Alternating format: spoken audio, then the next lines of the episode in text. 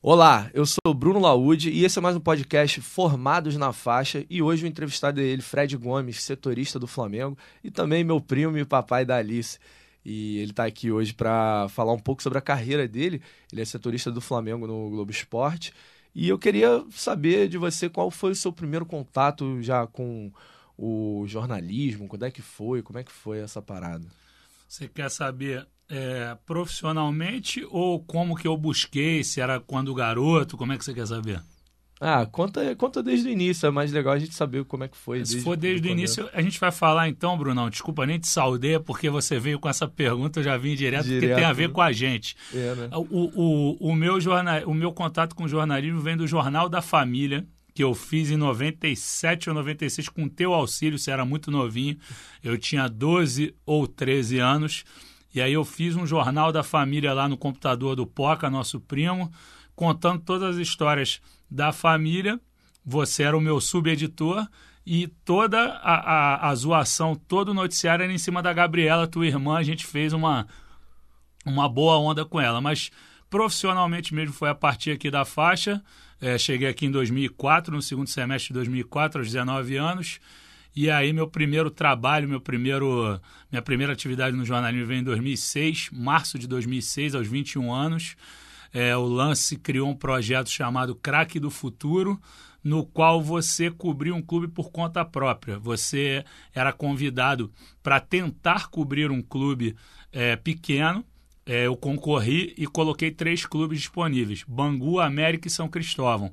Acabou que caiu São Cristóvão comigo, foi ótimo para mim, porque como morador de Copacabana, pegava o 473, chegava ali debaixo do viaduto, chegava rapidinho. Bangu e América talvez ficassem um pouquinho mais distantes para mim, porque embora o América seja da Tijuca, o América já treinava em Edson Passos e jogava em Edson Passos em Mesquita. É, fica longe mesmo, fica meio complicado. Mas eu queria te saber, pô, foi boa essa lembrança aí, eu gostei do negócio da Gabriela, a gente pegava no pé mesmo dela. Eu queria saber qual foi a situação positiva assim mais marcante que você teve na, na sua carreira.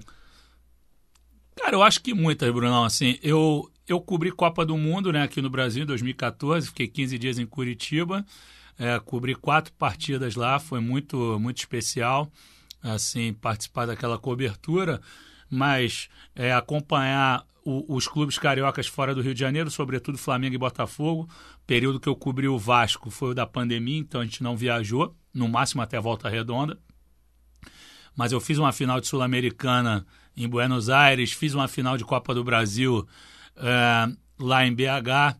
Torcida do Flamengo que estiver escutando a gente vai me chamar de pé frio, né? Porque perdeu para o Cruzeiro e perdeu para o São Lourenço.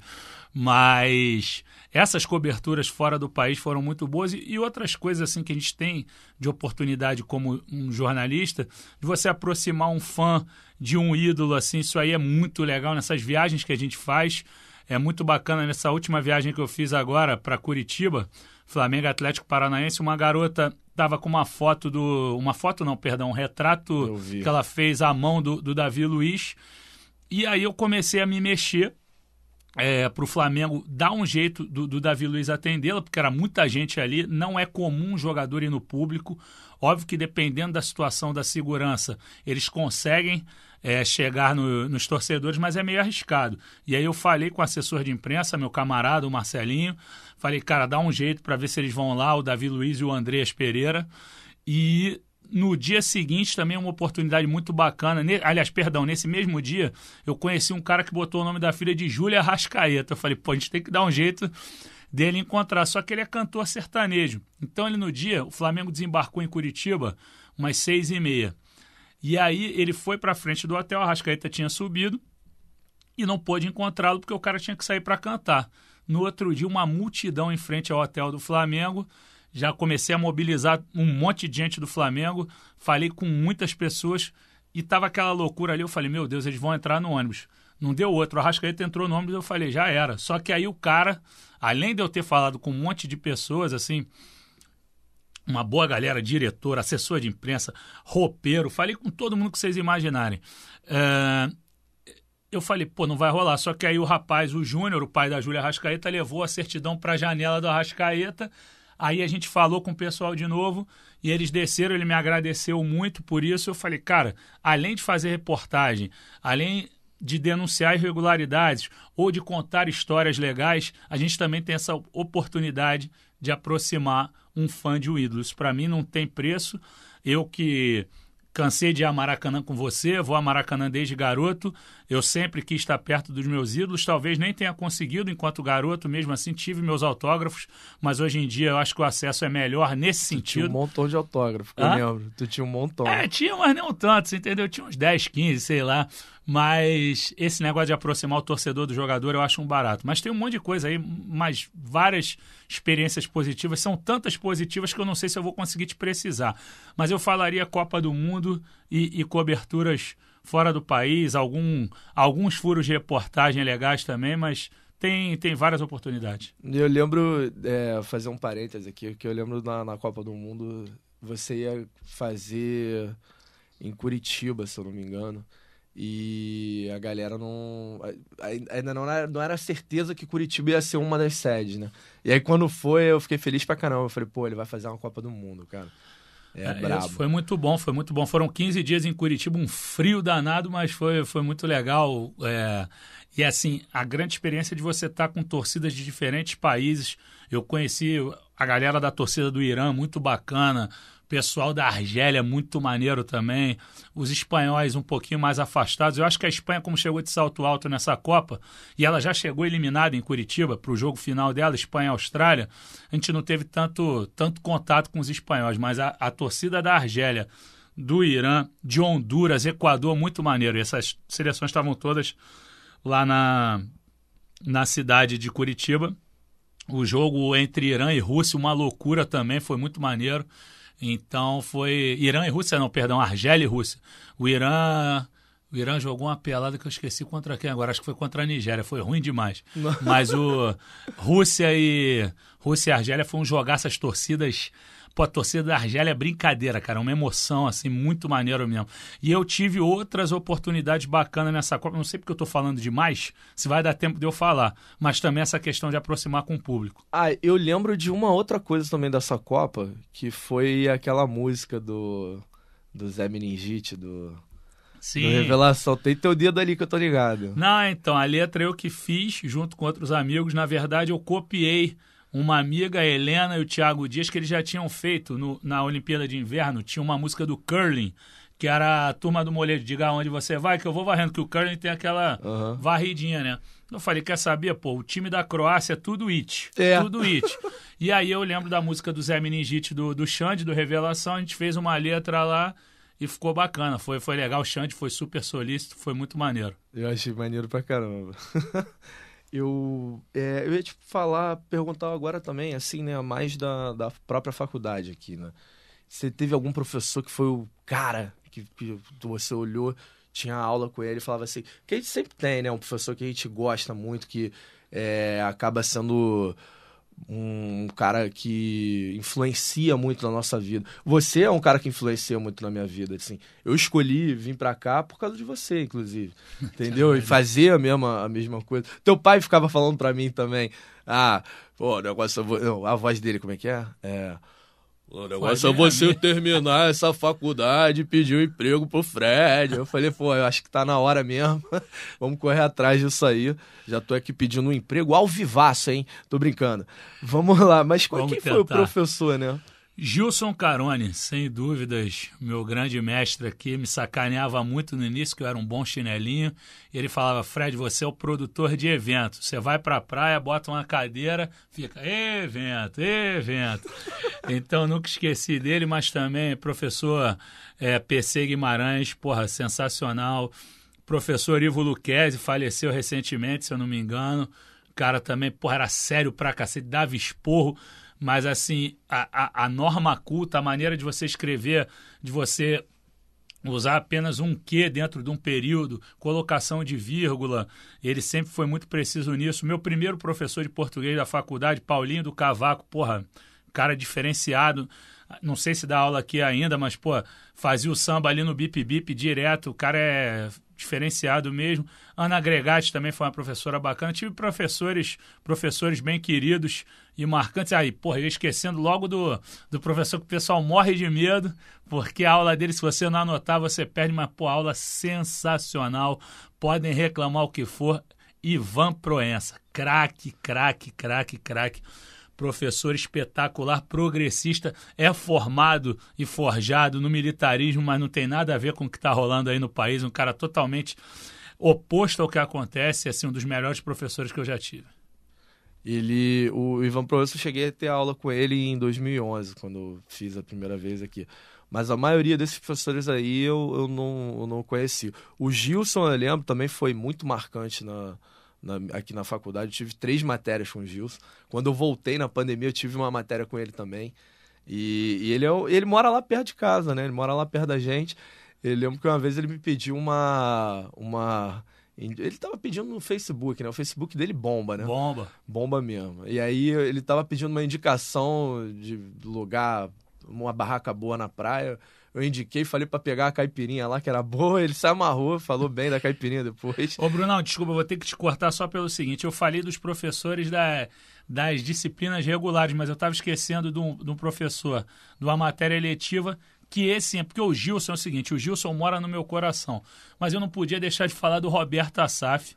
É, né? Talvez a minha maior inspiração no jornalismo, assim, uma das maiores inspirações que eu tive no jornalismo. Ele me deu aula, ele participou da minha monografia. Eu tenho até hoje uma foto com ele desse período da, da minha monografia. Então, pô, o Asaf não dá para falar. Eu errei. O cara que mais me marcou, mas de longe, de longe, foi o Roberto Asaf. O cara que faz o que eu faço. O cara que faz brilhantemente, que já escreveu livros fantásticos sobre futebol, sobre o Flamengo, que é o clube de coração dele. E assim, não tem como não falar do Asaf. Ele me deu duas eletivas, a outra era sobre a história do Brasil também. Porra, a aula era brincadeira. O que aquele cara tem de memória é sensacional. Uma pessoa simples, acessível o tempo inteiro.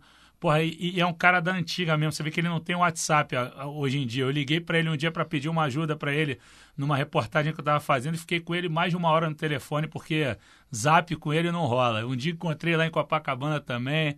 Ele está injuriado com o Flamengo do Paulo Souza, mas é um cara fantástico.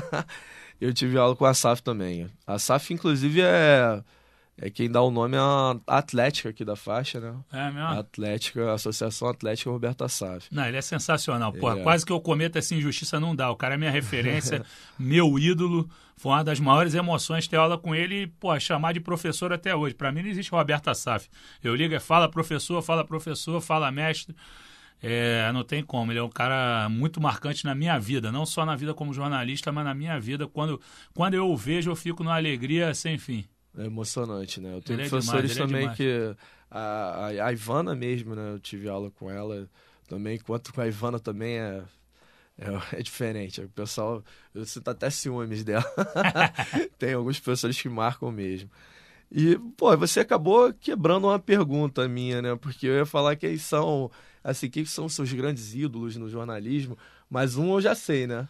Não, ele sem dúvida, mas também há outros, como o Juca Kfouri, é, que eu tive a oportunidade de falar também quando jovem ainda, com 21, 22 anos, liguei para ele uma matéria, você estava perguntando de situações positivas, eu fiz uma matéria sobre o, o brasileiro de 87, o polêmico brasileiro de 87, e eu ouvi diversos jornalistas e ele foi um dos que melhor me me atendeu, o cara, porra, fora da curva, assim. A gente ligava muito para ele porque ele era um dos colunistas do lance à época, eu era estagiário. E essa foi uma das matérias mais marcantes, porque eu, aquela, aquela Copa União foi disputada por 16 clubes na série, no módulo verde, que era considerada a Série A, e outros 16 no, no módulo amarelo, considerada a Série B. E aí eu entrevistei 16 capitães barra jogadores das equipes, não lembro se eu peguei todos os capitães, confesso, e aí falei com diversos jornalistas. Essa é uma das matérias mais legais que eu já fiz.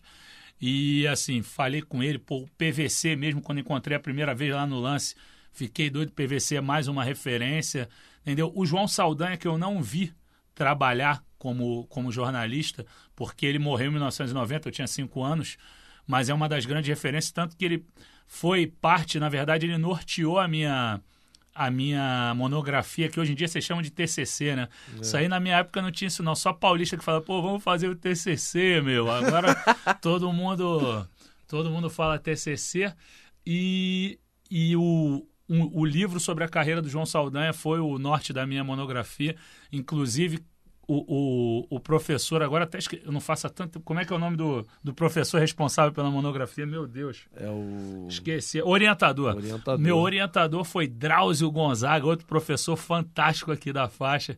Enfim, mas são esses meus ídolos. É o Roberto Assaf, sem dúvida, é o principal deles. Mas, porra, João Saldanha, Juca Kfouri, PVC e outros que eu posso estar esquecendo. É o pessoal da rádio, que eu ouvia a Rádio Globo desde moleque. É, Gilson Ricardo, José Carlos Araújo, Apolinho, Sérgio Noronha, entendeu? Essa turma toda aí, esses caras são, são eternas referências para mim. Renato Maurício Prado e outros aí. Mauro César Pereira. Pô, Mauro César Pereira tem o WhatsApp do, do Mauro César Pereira. Isso é, pô, para mim uma honra. Cara que me trata bem, reconhece meu valor como jornalista. Eu sou muito honrado de, de ter esse contato com ele. Pô, maneiro. Eu vi que você falou dois nomes aí, né? O do Saldanha e o nome também do Apolinho, que foram treinadores de futebol também, né? Jornalistas tão bons que se tornaram até treinadores. Né? Então, Porque... a, minha, a, minha, monografia foi justamente por isso, que era a ah, é? transição é? de, de profissionais da comunicação para o campo e vice-versa. Eu citei o Kleber Leite também, Kleber Leite é presidente do Flamengo posteriormente, depois de ser repórter da Rádio Globo por 200 anos. Aí peguei também os ex-jogadores que se tornaram comentaristas, o Júnior participa da minha da minha monografia, eu falei com uma galera boa, cara. Não foi pouca gente, não. Foi, foi imagino, gente de alta prateleira. Eu era moleque, eu tinha 23 anos, mas a gente eu... tinha um acesso muito legal a essa rapaziada. Eu lembro que você chegou a entrevistar até o Parreira também, não foi? Parreira, acho que sim, já. Acho que foi naquela ter... época do futebol. Mas não pra... É, é, mas não para monografia. Sim. A, a outra pergunta agora, né, assim, como é que você explica o fascínio do jornalista pelo que ele faz, né? É inexplicável, na verdade, né? É um negócio... Porque tem que gostar muito, na verdade, né? Trabalha pra caramba, não tem folga. Hoje, para te tirar de casa, foi um sufoco, né? Não, é verdade. Hoje foi correria, porque, assim, é, é justamente isso, até falando pra garotada que quer seguir, é um cara, no meu caso, que é setorista, o horário nunca é, é estático. Eu avisei pro Bruno assim, Bruno, ó, de tarde tá tranquilo, porque hoje tem Flamengo e Tajeres pela Libertadores. O jogo é às 19, provavelmente eu vou trabalhar no jogo. Então, fica tranquilo que eu vou estar liberado de tarde. E quando veio a escala, eu, ih, 8 horas da manhã. Tive que falar com o chefe para me liberar, que eu já tinha me comprometido contigo. Assim, o horário é muito intermitente, é muito, oscila demais. É, foi o que você falou, folga fim de semana, esquece, entendeu? Tudo bem que a gente folga no, no meu esquema na Globo, no Globoesporte.com que hoje em dia chama GE. Globo, a gente folga fim de semana sim, fim de semana não, mas às vezes um camarada pede para trocar uma folga. Às vezes você de folga acontece uma coisa que chega a você, você não vai ignorar, cara, entendeu? Às vezes você tá ali eu não sei o pessoal que gosta de tomar uma água tônica, eu de vez em quando gosto de tomar aquela, aquela amarelinha. Às vezes você tá lá já cheio do chopp na ideia, mas chega uma história, você não vai ignorar. Obviamente que você vai acionar uma pessoa que esteja em melhor estado etílico, entre aspas, que não esteja, na verdade, com nenhum estado etílico, e você pede para essa pessoa redigir para você, para receber a informação e colocar no ar para você, mas é aquilo, cara, folga não tem. É, quando acontecem grandes tragédias, infelizmente aconteceram durante a minha carreira porra, Chapecoense a gente trabalhou loucamente é, e outras a gente, pô, a gente tem que estar disponível. Às vezes você está no teu conforto e o pessoal fala, ó, esquece, meu irmão, vem, você vai ter que dar um reforço aqui pra gente. Complicado. E nesse, nesses momentos aí a gente falou de coisas boas, logicamente, falou de grandes professores, mas um momento assim que marcou negativamente sua carreira? Você tem alguma coisa que você lembra que teve um negócio que foi chato, que você teve que contornar uma grande situação, porque acontece, né? Perrengue que acontece na vida do profissional. Cara, Bruno, eu o que que acontece? Questão negativa, negativa, talvez tenha sido essa questão da esse acontecimento da Chapecoense, porque morreu um amigo meu e outros pro, grandes profissionais da imprensa, assim, morreu Guilherme Marques, que é meu amigo, mas morreu Vitorino Sherman, Paulo Júlio Clemão, os caras com os quais eu convivi muito mais com com o Vitorino na rua. E, pô, foi um cara que já me deu pauta, ele sendo meu adversário, entre aspas. Ele na Fox, eu no GE. Globo. Ele, pô, Fred, aquilo ali é pauta para você. Então, você vê a grandeza do cara. É, o... Enfim, Paulo Júlio Cleman já foi assessor de imprensa do Ronaldo, era super simpático, mesmo o Ronaldo sendo uma figura muito distante. É, pô, o cara era muito legal. Outros grandes profissionais morreram nessa tragédia aérea. Porque assim, eu digo assim, Bruno, eu sou muito responsável. Que eu já posso, pô, barriga já dei, informação errada. Lembro uma de cara aqui, botei que o, o Flamengo ia contratar um lateral Felipe Mattione. Esse cara era do, era do Rio Grande do Sul, jogou no Grêmio. É, a matéria foi assinada por mim pelo Eric Faria, que estudou aqui também, porra, uma das grandes referências. Não citei como ídolo, esqueci, está aqui citado também. Eric, pô, uma pessoa sensacional, grande repórter, Ó, grande tô convidado também, Eric, se quiser vir aí. Porra, Eric é espetacular. E assim, assinei com o Eric mais uns dois, foi uma galera boa assinando. E na verdade, cara, foi uma baita de uma barriga, porque essa negociação não estava nem existindo. Não é que nem negociação que você dá, mas que o clube não dá o on, e aí depois, quando dá errado, o cara vem e bota na conta da imprensa. Eu dei agora que o Flamengo estava acertado, encaminhado com o tal de Diego Rossi, um uruguaio lá que jogava no Fenerbahçe. Cara, internamente os caras confirmaram. Só que aí, como deu errado depois, fala, não, nunca acertamos, nunca teve próximo. Não é verdade mesmo. Bota, é verdade. Na, bota na conta da imprensa. Aí bota né? na conta da imprensa, é isso. Mas assim, é, situação negativa mesmo, muito poucas, porque assim, cara, eu não sou um cara de me comprometer, eu não. Eu não.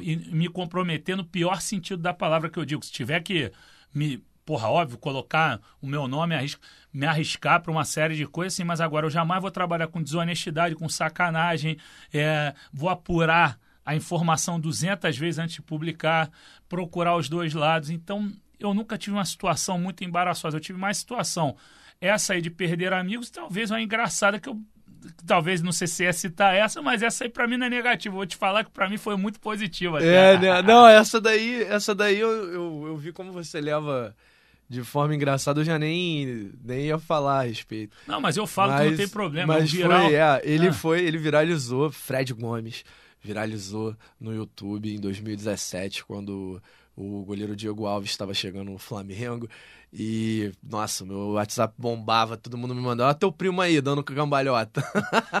caiu feio, né, cara? Mas caiu não, né? Você tropeçou. Caiu não, ali, calma aí, eu dei um belo de um rolamento é... com 163 quilos, lembrei do meu, do meu tempo de jiu-jitsu e consegui rolar e, e salvar a câmera. E não é exagero não, pesava 163. Ano passado eu consegui baixar para 110, mas esse ano dei um mole e já voltei para 125. Mas eu, eu, assim, a gente tem um, um, material da Globo e eu fico com uma câmera que eu tenho até hoje, essa câmera que eu salvei, que é uma câmera Nikon P900, que é uma câmera que não tem uma grande resolução, digamos assim. Acho que ela tem um baita zoom. Então, eu estou trabalhando ali do Maraca, do Newton Santos. Eu lá da tribuna, eu pego o cara lá no campo com boas imagens. Então eu falei, não, meu xodó não vou deixar cair não, senão, pô, vai que eu não pego uma tão boa quanto. Então salvei a câmera e rolaram outras situações positivas aí, mas que aqui não cabe para o trabalho acadêmico. Mas não foi tão ruim, não. E, e, a galera do Flamengo, como eu levei na sacanagem, como eu levei na boa onda, muitas pessoas que talvez só me conhecessem por telefone e tudo mais, essas pessoas ganharam simpatia por mim mesmo. É, foi, na verdade, eu caí para cima com essa caiu queda. Pra cima, é. Essa é a verdade. Na verdade, não caiu, que ali ninguém cai, né? Ah. ali, ali é o lugar onde a lei da gravidade não se aplica. Para vocês que não conhecem, é o Clube de Regatas do Flamengo. Mas, cara, a gente está chegando no final aqui e eu tinha separado uma, uma última pergunta aqui. Né? Na verdade, é uma pergunta não. Eu queria saber de você, você que viveu assim um, um, um, uns dois períodos, na verdade, né, da, do jornalismo, né, que é o jornalismo mais digital agora e você pegou uma do jornalismo impresso. Eu lembro que você tinha até um jornal do Flamengo, uma época, que era vendido na banca, era o Vencer. E, se eu não me engano, era até do Lance também, né? Era. O jornal. E, cara, como é que você vê essa diferença? Você acha que melhorou o, com a tecnologia? Você acha que a, a tecnologia atrapalhou? Porque, assim, às vezes você não precisa sair de casa para ver as coisas, não sei, porque acaba ficando mais no Twitter, né? Brunão, assim, eu, eu realmente eu comecei no impresso, eu trabalhei no lance como estagiário, eu cheguei em 2006. E até o projeto Crack do Futuro que eu te falei, eu comecei conseguindo publicar pequenos espaços do lance sobre o São Cristóvão. Posteriormente, eu fui para esporte olímpico, futebol internacional, até que cheguei ao Flamengo. E no, no ano que eu cheguei ao Flamengo, eu fiquei cinco, seis meses. E aí o, o lance criou o Vencer, que posteriormente se chamou mais. É, cara, naquela época tinha. Já tinha o Lancinete, assim, mas não era tinha muito uma, uma briga até do lance com o Lancinete, porque o pessoal do Lancinete queria soltar a matéria e o pessoal do jornal falava: não, tem que guardar para ser o nosso abre de amanhã, para ser a nossa manchete. Então, muitas das vezes, o pessoal não estourava na internet para poder vender jornal. Entendeu? Isso era uma política totalmente diferente, uma, uma mentalidade distinta. É, até falando em relação ao vencer que você citou, eu te confesso assim, para mim foi ótimo por, por tratar, por lidar com muitos ídolos do Flamengo. Mas, ao mesmo tempo, mais uma questão do, do jornal impresso, como ele era um jornal de menor circulação, a gente tinha que fechar o jornal muito cedo. Então chegou um período da minha vida que eu não podia mais ir a jogo do Flamengo. Eu não podia mais. Eu, eu, eu não fazia jogo no estádio. Fazíamos treino uma vez ou outra, mas isso foi muito ruim, porque assim, para você criar a fonte, para você cativar a fonte, você tem que estar tá com o cara no tete a tete. Naquela época, né? Hoje em dia tem WhatsApp, tem um monte de coisa, teve pandemia, e você acaba conseguindo conquistar a, a confiança pela internet. Mas naquela época você tinha que ter o olho no olho. Então eu perdi muito disso. É, mas assim, eu acho que a internet é muito boa sim. A internet te dá a possibilidade de você é, caprichar na sua matéria com possibilidade de imagens, é, não apenas muitas fotos, coisa que no jornal você não poderia fazer, porque você teria um espaço para uma, duas fotos. Você numa matéria, por exemplo, no Globoesporte.com, você pode colocar inúmeras fotos, dependendo da tua intenção. No nosso caso, da Globo, que a gente é detentor ainda de algumas competições importantes, como o Campeonato Brasileiro, e já foi detentor de Libertadores, Campeonato Carioca, a gente tem os gols, então isso enriquece muito a nota mas algumas desvantagens acontecem. Às vezes a gente tem que subir uma matéria voando, então sai cheio de erro. Às vezes é óbvio que a gente vai prezar pela qualidade, é, tentar minimizar ao máximo o, os erros, mas às vezes é inevitável. Você tem que subir um negócio corrido, porque é a informação mais importante do momento. Você tem concorrência na parada, só que aí aos tempos você vai, você vai acertando. Só que hoje em dia, com essa pressa da informação eu acho que às vezes isso te tira um pouquinho da excelência, de você fazer um material todo especial, com, com matérias mais, mais trabalhadas, que a gente ainda faz especial, faz, fazemos especiais aos montes, inclusive, mas não com a mesma frequência de antigamente. Mas acho que isso está equalizando também. Acho que o pessoal já está conseguindo administrar melhor o tempo, o espaço. Eu acho que isso é pendular. Em algum momento vai estar tá mais para cima, outro para baixo.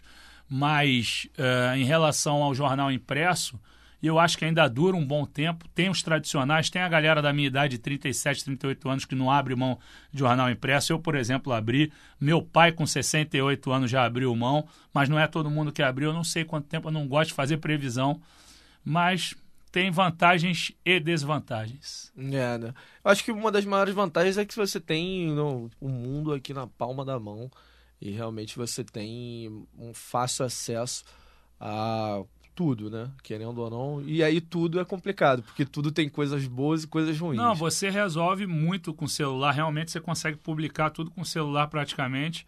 No nosso caso, a gente não publica a matéria direto com o celular, mas a gente se comunica com a, com a retaguarda. Retaguarda é o pessoal que está na redação. E eles sobem a matéria para a gente. Mas olha, Bruno, eu vou te falar uma coisa, cara. Eu vou só retomar um tema para não dizer que eu não vivi situação negativa, porque você mostrou o celular assim para mim. E aí eu lembrei quando tomaram o celular da minha mãe e me deram um chute no peito. Isso aí eu nunca. Pô, aconteceu comigo, já fui agredido duas vezes. Uma em São Januário, quando eu cobri o Flamengo. Foi um jogo em 2017. O Flamengo ganhou de 1 a 0 o gol do Everton Ribeiro. Tinha uma. Eu lembro. Um problema muito grande. A família ficou desesperada. É, mas esse aí foi uma agressão tranquila, sinceramente. Foi uma. É, em São Januário, a, a, a Força Jovem do Vasco, é a principal facção do clube, eles tinham um problema ali por conta do Eurico, tinha a turma do Eurico que eram contra o Eurico. Flamengo fez o gol, a porrada começou a comer. E aí nós começamos a resgatar pessoas da arquibancada. A gente ficava no camarote acima da Força Jovem, começamos a salvar. Só que chegou um rapaz lá reclamando de reclamando de de um grupo que havia juntado ele. E a gente, lá em São Januário, a gente tinha toda a preocupação de não botar crachá para fora, para não ter problema com o torcedor e tal.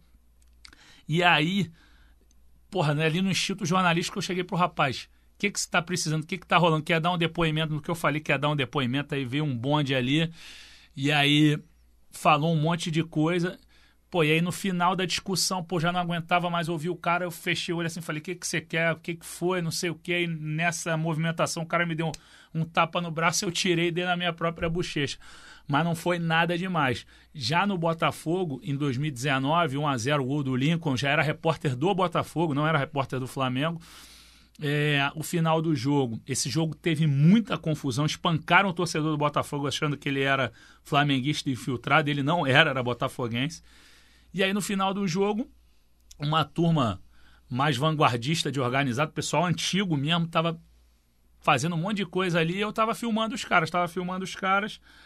Até que os caras me apontaram, aí eu falei, oh, só que pegaram meu celular e falaram: você vai apagar o vídeo, você vai apagar. É, nisso eu tomei um chute no peito. E aí eu falei: não, não vou apagar, não vou apagar, não vou apagar. Só que aí chegou uma turma muito grande inclusive gente do clube que falou assim: Fred, apaga que é melhor para você, olha o histórico dos caras. Eu não achei melhor para mim, porque eu estava fazendo meu trabalho, mas ali foi aquela situação: se eu não apago, talvez eu não saísse muito bem do Newton Santos. E os caras tomaram o celular na minha mão, então não teve jeito. Foram 10 contra 1, então essa é uma situação negativa. Eu sei que não tem nada a ver com o contexto agora, mas quando você levantou o celularzinho, eu lembrei da, da Lembrou, história. Né? É, às vezes é melhor apagar do que ser apagado. Exatamente. Mas, cara, é isso. É, acho que ficou. ficou Vamos ficando por aqui. Né? Ficou bem claro que, que você é apaixonado pelo que você faz e que a faixa também te abriu portas, né? Foi, foi o lugar onde você aprendeu a fazer e muito bem o que você faz. Te agradeço, é uma felicidade participar com você, meu primo. Eu sempre dei tratamento de irmão desde criança e a faixa realmente é especial no meu coração. Não tem como esquecer dos momentos tão felizes que eu vivi aqui, de toda a estrada que ela abriu para mim futuramente, assim, quando era garota, ainda entrei aqui com 19 anos. Infelizmente, entre aspas, né? partir do quarto, quinto período eu tive que abandonar a Farane do jeito que eu gostava, né? Mas tive que trabalhar é, frequentemente, mas assim, foi, foi sensacional na minha vida, indispensável. E se eu sou o cara que eu sou hoje em dia, não sou ninguém, mas tem alguma relevânciazinha ali no nosso meio, é, pelo menos em relação à minha faixa etária, eu devo tudo essa faculdade. Ao meu pai também, porque meu pai é. Meu pai foi radialista, nunca fez faculdade, meu pai nunca fez faculdade de jornalismo, né? Meu pai é formado em biologia, professor de biologia e tudo mais. Mas no meu início no São Cristóvão, quando eu fui fazer essa cobertura por conta própria, e aí meu pai falou, vamos entrar no campo, Fred. Eu falei, que isso, pai, tá maluco? Eu cheio de vergonha, não sei o que. Ele falou, bora, Fred. Eu falei, que isso? Aí ele já chegou metendo a mão no portão, entrou no campo. Eu falei, porra, meu velho é maluco, cara, não sei o que. Só que meu pai era fotógrafo também, e era, gente, porque é o seguinte, ele não tirou registro, sei lá. Quer dizer, na verdade, tirou também. Não, enfim, não exerce mais. Meu pai está vivíssimo, graças a Deus. E, e aí ele fazia as fotos para mim, ele me acompanhou nesse trabalho, ele já estava aposentado do Colégio Pedro II e me acompanhou nessas andanças com São Cristóvão. Fomos para a Rua Bariri é, duas vezes, fazíamos jo os jogos ali na, na Rua Figueira de Melo, que é o campo de São Cristóvão, que tem ali a inscrição Aqui Nasceu o Fenômeno. Enfim, então não tem como não agradecer meu pai. Meu pai que não tem nada a ver com jornalismo, entre aspas, porque tem sim, foi radialista na Rádio Carioca, foi fotógrafo, trabalhou como cinegrafista e tudo mais. Mas eu não podia deixar de agradecer meu pai e, obviamente, a faixa. E a você também pela oportunidade. É um orgulho, é uma honra mais uma vez estar aqui com você. E espero que você logo esteja é, com o meu colega aí nas grandes transmissões, que a gente possa dividir uns joguinhos aí, porque daqui a pouco eu quero parar também, né? Já tô velhinho, daqui uns 10, 15 anos, quem sabe, tô com 37, aí a gente para, né? Mas eu tô feliz da vida, amo o que eu faço e é isso, eu agradeço muito a faixa. Tamo junto, Brunão. Valeu, Fred. Obrigado você por ter vindo aqui e é, foi bem especial. Falei com você que era um capricho, mas ia ser muito significante se você viesse e fosse o primeiro entrevistado meu aqui. É, eu te agradeço. Bom. E para mim foi uma honra, eu fico muito feliz de de atender essa tua expectativa. Espero que você tenha gostado, que a galera que está ouvindo aí também. Um beijo, um abraço a todos aí, um beijo especial para você. Tamo junto. Valeu.